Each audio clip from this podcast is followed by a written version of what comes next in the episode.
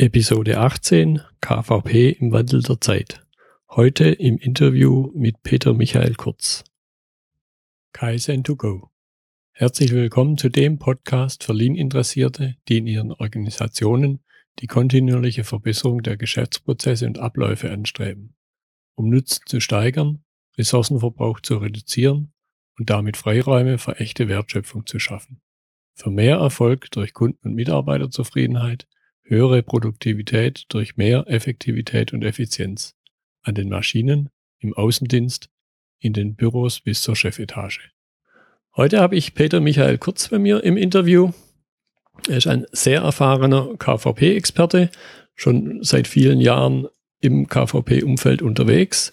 Und ich möchte ihm gleich zum Start das Wort übergeben, dass er einfach aus seiner Sicht etwas über sich erzählt. Guten Tag, Herr Müller. Vielen Dank für das Wort ich bin im Laufe meines Berufslebens irgendwann auf KVP gestoßen und das war von ersten Moment Begeisterung. Dazu muss ich Ihnen kurz was über meinen Werdegang erzählen. Ich komme also über den zweiten Bildungsweg, über eine praktische Lehrausbildung zur Ingenieurausbildung, zu einem Großbetrieb, habe ich mir alles bewusst ausgewählt, zu Siemens in Bruchsal. Und wo ich bei Siemens im Bruchsal 1972 nach meiner Ingenieurausbildung begonnen habe, da hat man Arbeitsplaner gesucht. Ich habe eigentlich gar nicht gewusst, was ein Arbeitsplaner ist, aber das ist wahrscheinlich eine meiner charakterlichen äh, äh, Eignungen. Wenn ich was mache und ich habe mich dann entschieden, dann mache ich es äußerst gründlich. Also habe ich mir das Thema Arbeitsplanung intensiv auseinandergesetzt bin REFA-Mitglied geworden, habe alle Ausbildungen und Trainings gemacht und so weiter und habe gelernt, wie man für fremde Menschen arbeitsplant. Aber es ist ein interessanter Beruf, es ist ein verantwortungsvoller Beruf, aber es ist immer ein Geschmäckle dabei. In den Augen des anderen plane ich für ihn seine Arbeit. Und dann, jetzt mache ich einen Schnitt, dann habe ich irgendwann im Laufe meines Berufslebens die Chance gekriegt, wie ich dazu gekommen bin, sage ich nachher vielleicht noch, in diese KVP-Team reinzuwachsen. Und dort war das entscheidende Erlebnis, man hat nicht mehr Arbeit für andere geplant, sondern man hat mit den anderen ihre Arbeit gemeinsam geplant. Und es war ein Schlüsselerlebnis und seitdem bin ich für KVP begeistert. Also ich wende alles, was ich irgendwo gelernt habe, dazu an, mit den Menschen das zu planen, damit die Menschen es selber machen können. Und das ist KVP für mich und das ist klasse. Ja, da finde ich, haben Sie sehr wertvolle Punkte angesprochen. Jetzt sind Sie ja, wenn ich das aus Ihrer Vita richtig weiß, seit Anfang der 1990er Jahre im Bereich KVP unterwegs. Bei mir waren es jetzt eher die Ende der 90er Jahre. Wenn ich persönlich so zurückblicke, hat sich da schon manches getan in diesen, in diesen langen Jahren, in diesen Jahrzehnten. Was ist denn für Sie der große Unterschied KVP Anfang der 1990er Jahre, so wie KVP heute gelebt wird? Also einen großen Unterschied äh, gibt es. Äh, Anfang der 90er Jahre war KVP ein Pilot, was Neues. Es kam von Japan rüber. Und heute gibt es zig Betriebe, große und kleine, die sehr erfolgreich KVP anwenden, ähm, Konzerne professionell. Und der Verbreitungsgrad ist es ein ganz anderer. Aber gleichzeitig stelle ich aus meiner Sicht fest, also ich habe sehr viel mit KMU zu tun, äh, dass der Bedarf an KVP eigentlich steigt. Ähm, ich kann das vielleicht so erklären. Ich komme aus einem großen Betrieb. Dort in dem Betrieb, wo ich KVP gelernt habe, in Anführungsstrichen, das war ein Werk von 1900 Mitarbeitern am Anfang. Da wurde eine Mannschaft freigestellt von neun Personen, die nichts anderes gemacht hat, von Montag bis Freitag KVP. Sie hat vier Tage lang KVP umgesetzt in der Woche und einen Tag lang äh, die Methoden weiterentwickelt. Und diesen Aufwand, auch runtergeschnitten auf kleinere Organisationen, will und kann heute niemand mehr leisten. Heute muss KVP schnell sein, muss sofort was bringen und diesen Aufwand hat man heute nicht mehr. das kann ich mir sehr gut vorstellen. Ich habe damals die Erfahrung, na, Erfahrung ist nicht genau das richtige Wort.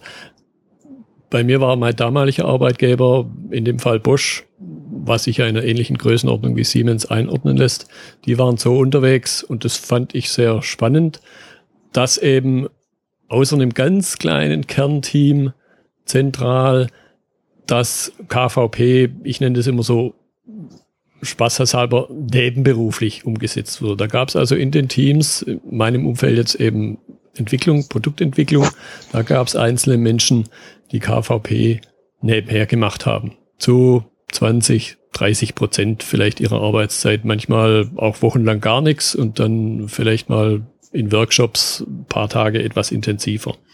Was mich da noch ganz stark interessieren würde, inwieweit haben sich denn Inhalte verändert im KVP? Inwieweit hat sich denn das Selbstverständnis verändert? In den 90er, Anfang der 90er, meiner Ansicht nach, wurde in vielen westlichen Unternehmen KVP und das ganze Thema Lean ja ein Stück weit ziemlich falsch verstanden. Lean wird wörtlich, was dann eben sehr oft in Arbeitsplatzabbaumaßnahmen gemündet ist. Mit all der negativen mit all den negativen Auswirkungen auf die Menschen und mit dem, was sowas natürlich dann auch hervorzieht. Was sind da Ihre Erfahrungen? Also ich habe mir jetzt zum ersten Mal Notizen gemacht, weil Sie sehr viele Stichworte äh, in meinen Augen angesprochen haben, wo ich zu jedem aus meiner Erfahrung etwas beitragen kann. Äh, also wie gesagt, äh, ich bin geprägt durch meine Ausbildung und wie einschneidend diese Ausbildung war, möchte ich hier nochmal in einem kurzen Statement wiedergeben. Ich habe ja eine komplette Refa-Ausbildung gehabt bis zum Refa-Ingenieur Refa-Lehrer, war also methodisch nicht gerade unbedarft, hatte Praxis, IHK-Ausbildung, Refa-Ausbildung und so weiter. Und dann sind wir ausgebildet worden vom Kaizen Institute for Europe. Es waren englische, österreichische und japanische Trainer. Und das können Sie jetzt wörtlich äh, so wiedergeben, es ist mir vorgekommen wie eine Gehirnwäsche. Das heißt, die haben innerhalb der Woche, der Woche alle Werte umgewertet. Es war eine Einstellungsänderung. Das war der erste Punkt, der mir jetzt spontan eingefallen ist. Und der zweite Punkt, äh, mit dem wir, äh, ich habe ja das Glück, ich habe ja schon gesagt, ich habe das Glück gehabt, ich war in einem Team und habe mehrere Jahre lang äh, immer das Ding vorantreiben helfen dürfen und so weiter. Und das Entscheidende an diesem ganzen Spiel ist für den Erfolg, ist die Verantwortlichkeit. Ich versuche es mal an zwei, Beispiel, an zwei Beispielen. Das eine Beispiel, wir haben ein Schwesterwerk gehabt, Siemens Amberg. Siemens Amberg hat in den 90er Jahren zweimal die Fabrik des Jahres gewonnen. Äh, der Kollege, der das vorangetrieben äh, hat, im Wesentlichen Robert Hill, heute äh, sehr eng befreundet und so weiter, hat einen riesen Vorteil gehabt. Er hat einen Chef gehabt, der die Verantwortung übernommen hat, die Verantwortung durchgestanden hat und über je, mehrere Jahre gemacht. Also ich sage Ihnen zwei Dinge. Um Erfolg zu haben, braucht man eine lang dauernde Verantwortlichkeit, weil die Erfolge brauchen wahrscheinlich längere Zeit, bis sie greifen. Und die Verantwortlichkeit kann in meinen Augen nicht sein, wenn ich nur zu 30 Prozent KVP mache und 70 Prozent was anderes. In welchen Bereichen werde ich befördert? Das ist der springende Punkt. Die Leute, die das machen, müssen es voll verantwortlich tun und auch über diese Tätigkeit dann in ihrer Karriere geschaut werden. Nur wenn es gelingt, so ein Organisationsmodell zu implementieren, dann ist es meiner Meinung nach langfristig erfolgreich. Vielleicht war ich zu langatmig, ich weiß es nicht. Nee, das passt gut. Also diese Langfristigkeit, die kann ich absolut auch unter, unterstreichen. Mein Gefühl manchmal, das, das ist auch die, die Herausforderung für die Unternehmen, dass halt oft heute schnell, schnell, schnell irgendwas erreicht werden soll. Dann so die klassisch, wie man so schön sagt, die niedrig hängenden Früchte zuerst gepflückt werden, natürlich. Und sich dann dadurch vielleicht Erwartungen aufbauen, die dann langfristig weil man sich unter Umständen stark auf Methoden fokussiert, statt auf die Denke, die dahinter steckt, äh, wo dann langfristig vielleicht äh, eine gewisse Enttäuschung sich breit macht. Wie haben Sie das wahrgenommen oder wie nehmen Sie das heute wahr?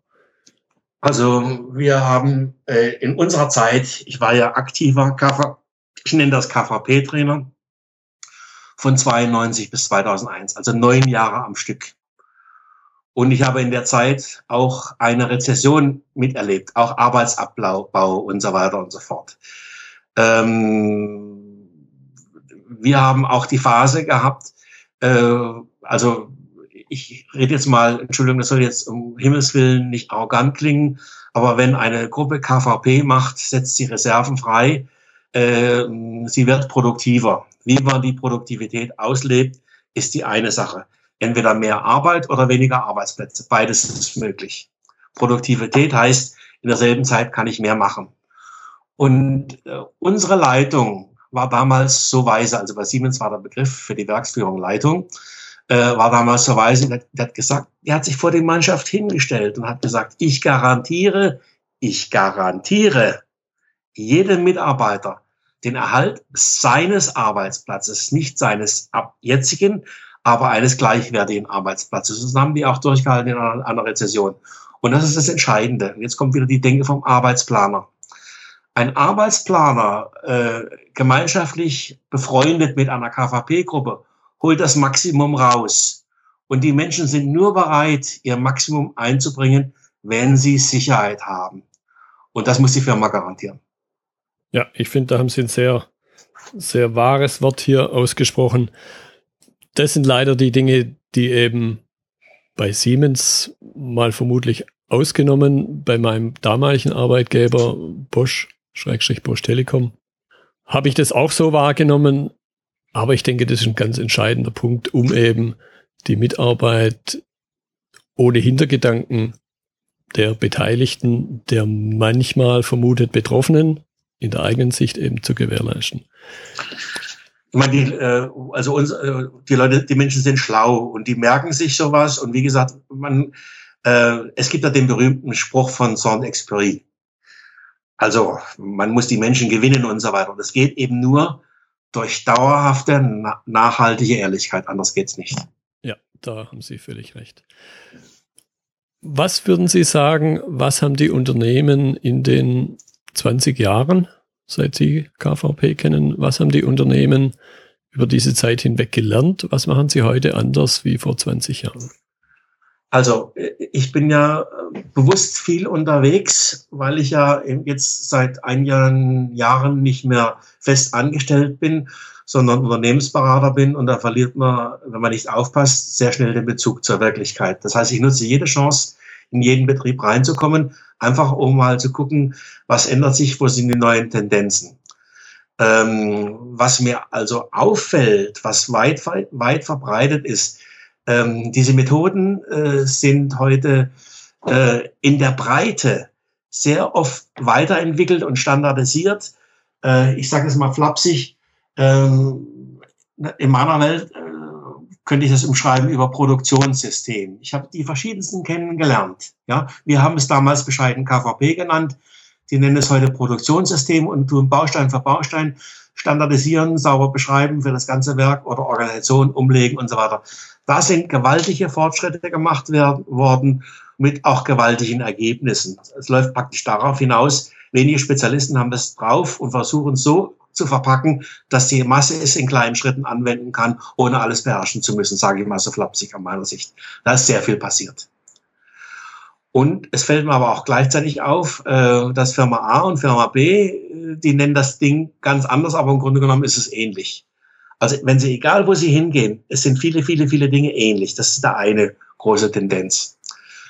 Die zweite große Tendenz, die mir auffällt, es kommen neue Impulse dazu, ähm, die es vielleicht auch schon mal gab, aber die auf einmal wichtig werden.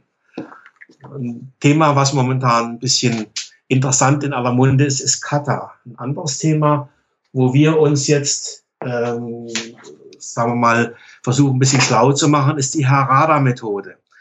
Das heißt, äh, wenn man heute in dem unterwegs ist, muss man immer gucken, wo gibt es was, was Neues, was Neues, was kann das voranbringen, was kann uns uns ergänzen. Aber im Wesentlichen sind die Werkzeuge dieselben wie in den 90er Jahren, aus meiner Sicht. Mhm. Ja, die, die Werkzeuge mit Sicherheit. Ich meine, die zwei Stichworte, die Sie genannt haben, Kata und Harada-Methode, da nehme ich für mich jetzt wahr, dass das sich sehr viel mehr an den Menschen orientiert, dass sehr viel mehr das Verständnis da ist, ja, es geht um die Menschen und nur wenn ich die Menschen gewinne, werde ich erfolgreich sein mit Veränderung. Vielleicht ist das der Mainstream, den wir noch gar nicht so realisiert haben, dass die Erkenntnis jetzt allgemein rüberkommt. Man hat eigentlich, wer KVP gemacht hat, hat es immer schon gewusst. Aber ich meine an die breite Masse der Firmen, ja, dass man sagt, und achtet bitte mehr darauf. Vielleicht ist es das. Ich weiß es nicht. Ja, also ich bin fest davon überzeugt davon, vor allen Dingen, dass eben Führungskräfte auch die die Unternehmensleitung diesen Aspekt versteht und den Menschen, allen Beteiligten entsprechend auch die Zeit gibt, um, um die Veränderung zu leben, um die Menschen abzuholen, um ihnen auch Ängste zu nehmen, finde ich persönlich ein ganz wichtiger Erfolgsfaktor. Also bei Harada sind wir zum Beispiel ganz am Anfang und wir haben jetzt eine Firma kennengelernt, und das Tolle bei Harada ist, ich habe selber die Ausbildung noch nicht, aber ich habe sie vorzumachen. Das Tolle bei Harada ist, ähm, dass man vollkommen zweckfrei das lernt und das auch für private Dinge anwenden kann. Und dass es Firmen gibt, die Mitarbeiter ausbilden, die das auch privat anwenden kann und nicht nur fürs Geschäft. Und das ist, sagen wir mal, in meinen Augen was Neues, was es einfach näher anzuschauen gilt. Ja, also ich habe hier bei mir auf dem Tisch, ich bin noch nicht ganz durch damit, die, die deutsche Übersetzung von dem Buch, das da, wie heißt der, Norman Bodek geschrieben hat, liest sich sehr spannend und gleich auf dem Deckblatt im Prinzip kommt genau dieser Aspekt rüber. Es geht durchaus um die Person in ihrem gesamten Umfeld. Und da gehört eben nicht nur das Unternehmen, da gehört auch das Privatleben dazu. Okay. Also liest sich sehr interessant. Ich werde in die Notizen zur Episode den Verweis auf das Buch einfügen. Was würden Sie sagen, was sollten Unternehmen verändern? Was sollten sie anders machen, wenn der KVP für Sie, für das Unternehmen nicht die gewünschten Ergebnisse bringt? Wenn er nicht die gewünschten Ergebnisse bringt, dann äh, ist vielleicht auch durch meinen Charakter geprägt, nicht sofort alles fallen lassen, sondern erstmal weitermachen. Ja, also äh, die ideale Vorgehensweise ist, vorher zu überlegen, was man tut, lang, lang auszuwählen sich dann zu entscheiden und dann auch unter Schwierigkeiten weiterzumachen. Aber man muss dann die negativen Schritte reflektieren, überlegen. Und wie es halt KVP sagt, ich darf was, darf was probieren und wenn es nichts bringt, dann muss ich was anderes probieren. So, genauso würde ich dort auch vorgehen. Aber was, viel, viel wichtiger ist, ich würde gucken, äh, würde mir Best-Praxis-Beispiele suchen, wo ich das sehen kann, dass es funktioniert. Also in meiner Branche, in meinem Bereich. Natürlich äh, hat nicht jeder da ein Interesse, einen da reinzulassen, aber vielleicht gibt es doch Möglichkeiten. Also Best-Practice-Beispiele, wo man sieht, wie andere ihre, Lös ihre Lösung gemacht haben. Das könnte in so einer schwierigen Phase motivieren. Ja, das denke ich absolut auch so. Ich glaube, dass gerade im KVP-Umfeld die Bereitschaft der Unternehmen, andere reinschauen zu lassen, durchaus so groß oder größer ist wie in anderen Bereichen, weil ich ja keine Geheimnisse aufdecke, weil ich ja keine Produktionsgeheimnisse aufdecke, sondern ich decke auf einer auf einer vielleicht Meta-Ebene etwas auf, was trotzdem jeder für sich selber abbilden muss.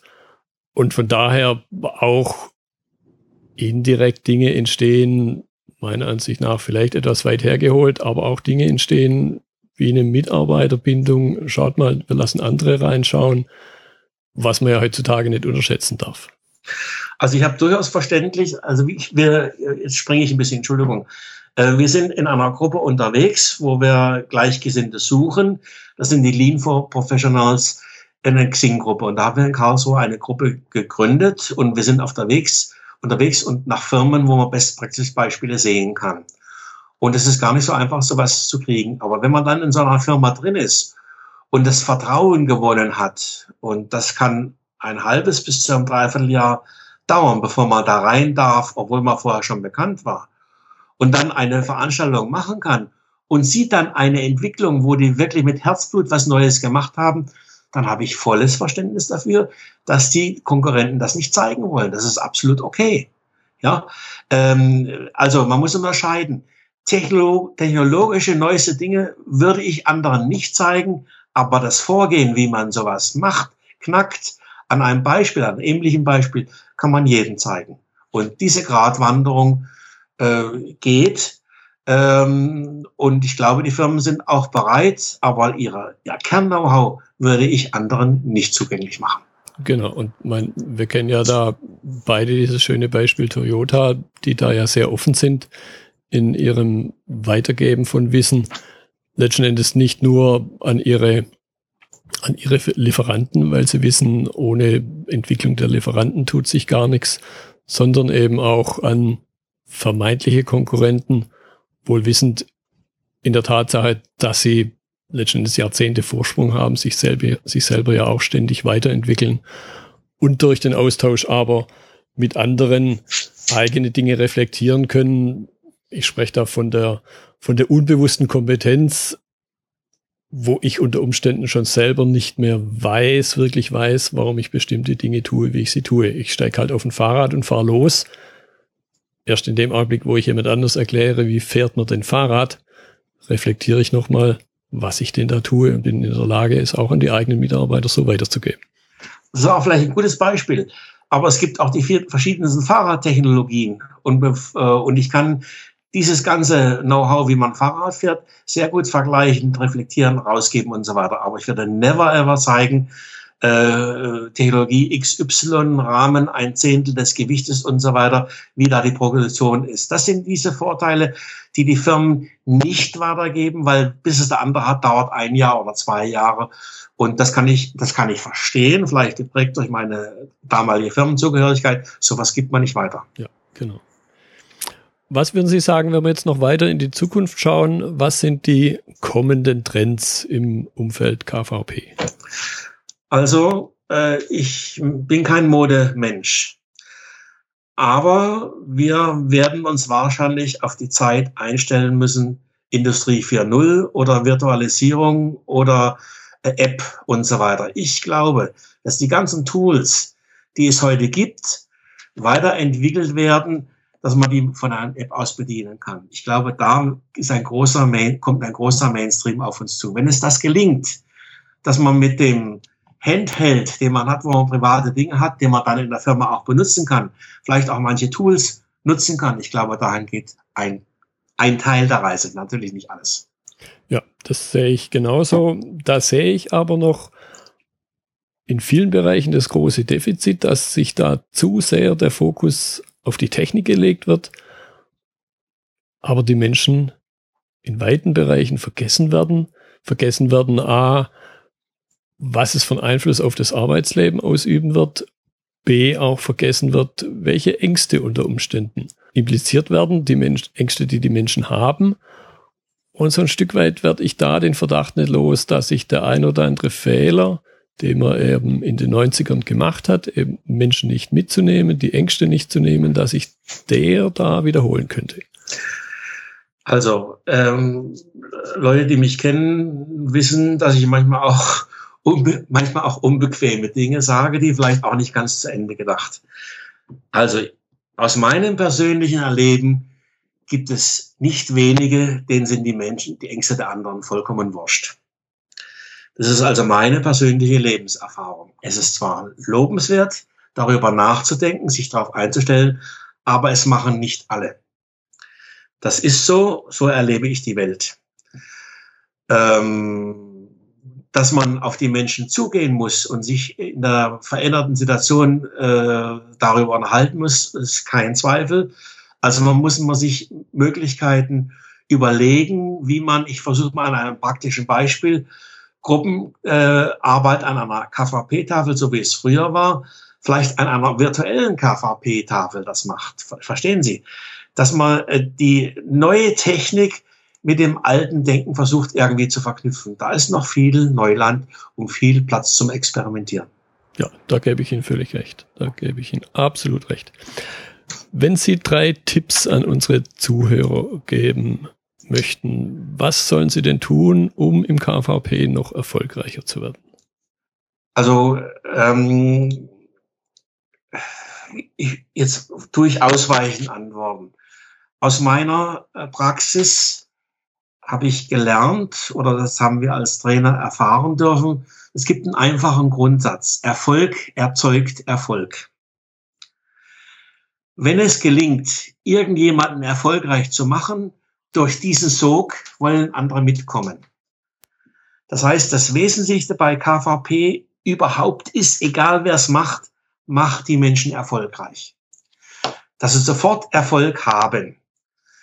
Ähm, dazu müssen die Führungskräfte bisschen uneigennützig sein und so weiter und so fort. Aber äh, diese Dynamik, die dann entsteht bei einer erfolgreichen Truppe, man kann das auf viele andere Bereiche übertragen. Ich glaube, das ist verständlich. Das ist das eine. Also versuchen, Erfolg zu multiplizieren, weiterzugeben. Aber was kann der Einzelne tun? Und jetzt äh, habe ich einfach mal ein bisschen in meinen Unterlagen gekramt und das erste Blatt, was ich gefunden habe, wo wir mit KVP gestartet haben und uns haben Japaner, äh, uns ausgebildet, haben uns fünf Sachen in die Hand gegeben, äh, die eigentlich den Erfolg machen. Arbeite systematisch kontinuierlich, konsequent, täglich an folgenden Dingen. Festlegen von Zielen, persönlichen Zielen, Beseitigen von Störungen, Suchen nach Verbesserungen, Vermeiden von Verschwendung und so weiter. Das ist eigentlich das A und O. Und wenn jeder, egal wo er ist, jeden Tag nur eine Kleinigkeit ändert und das dann aber auch durchsteht, dann ist er auf dem richtigen Weg. Das ist ein Tipp, den ich weitergeben wollte, weil er im Kern, glaube ich, wahr ist finde ich sehr spannend. Dieses tägliche, dieses in kleinen Schritten, was letztendlich den KVP ausmacht, nicht das, was ich auch immer wieder erlebe, speziell im Umfeld, wenn Unternehmen eben ISO-zertifiziert sind, dann wird einmal im Jahr wird irgendwas aus dem Schrank geholt und da steht dann auf einem Blatt oder auf einem Kapitel steht auch KVP drauf. Und dann macht man halt geschwind schnell KVP einmal im Jahr und glaubt dann, damit wäre alles gut. Also das ist, tägliche heißt auch, ich kann täglich einen Misserfolg haben. Ja, ich muss dann Misserfolg, äh, das muss ich erstmal aushalten, dann muss ich ihn reflektieren und dann wird vielleicht doch irgendwann ein Erfolg draus. Verstehen Sie, täglich an was arbeiten. Und wenn es noch so klein ist. Und das bringt einem voran. Und die Führungskräfte müssen für ein Klima sorgen, dass das möglich ist oder unterstützt wird. Genau. Vor allen Dingen für, ein, für eine gesunde Fehlerkultur wo eben Fehler gemacht werden dürfen. Meiner Ansicht nach sogar so weit gehen, dass Fehler gemacht werden müssen. Denn wenn ich keine Fehler mache, entsteht kein neues Wissen. Der Wissenschaftler, der irgendeinen Versuch durchführt und genau weiß, was dabei rauskommt, macht meiner Ansicht nach was falsch. Aber da gibt es in meinen Augen auch eine Abgrenzung. Man darf Fehler machen, aber denselben Fehler nicht fünfmal nacheinander. Richtig, völlig richtig, genau. Gut, das war ein schönes Schlusswort. Ich danke Ihnen für die Zeit, an dem Interview teilzunehmen. Ich finde es immer wieder bereichernd, mich auszutauschen. Und das ist auch das Feedback, das ich von meinen Hörern bekomme. Ich freue mich, wenn es irgendwann mal, Sie hatten das in unserem Telefonat vor einer Woche immer angedeutet, wenn es irgendwann mal zu einem persönlichen Kennenlernen kommen wird. Und wünsche Ihnen und den Zuhörern bis dahin eine gute Zeit. Vielen Dank, Herr Müller. Ich danke, bedanke mich für die Möglichkeit, hier einfach mal ein paar ähm, Gedanken äußern zu können. Und ich finde KVP spannend. Und äh, Entschuldigung, dass ich am Schluss noch so einen kleinen Slang mache. Nicht umsonst steht auf meiner Visitenkarte KVP für Ihren Erfolg. Ich möchte also KVP für andere machen. Genau, prima. Dankeschön. Vielen Dank, Herr Müller. Soweit also das Interview mit Peter Michael Kurz, KVP-Experte aus Begeisterung und Leidenschaft. Wenn Ihnen diese Episode gefallen hat, freue ich mich über Ihre positive Bewertung auf iTunes. Ich bin Götz Müller und das war Kaizen2Go. Vielen Dank fürs Zuhören und Ihr Interesse. Ich wünsche Ihnen eine gute Zeit bis zur nächsten Episode. Und denken Sie immer daran, bei allem, was Sie tun oder lassen. Das Leben ist viel zu kurz, um es mit Verschwendung zu verbringen.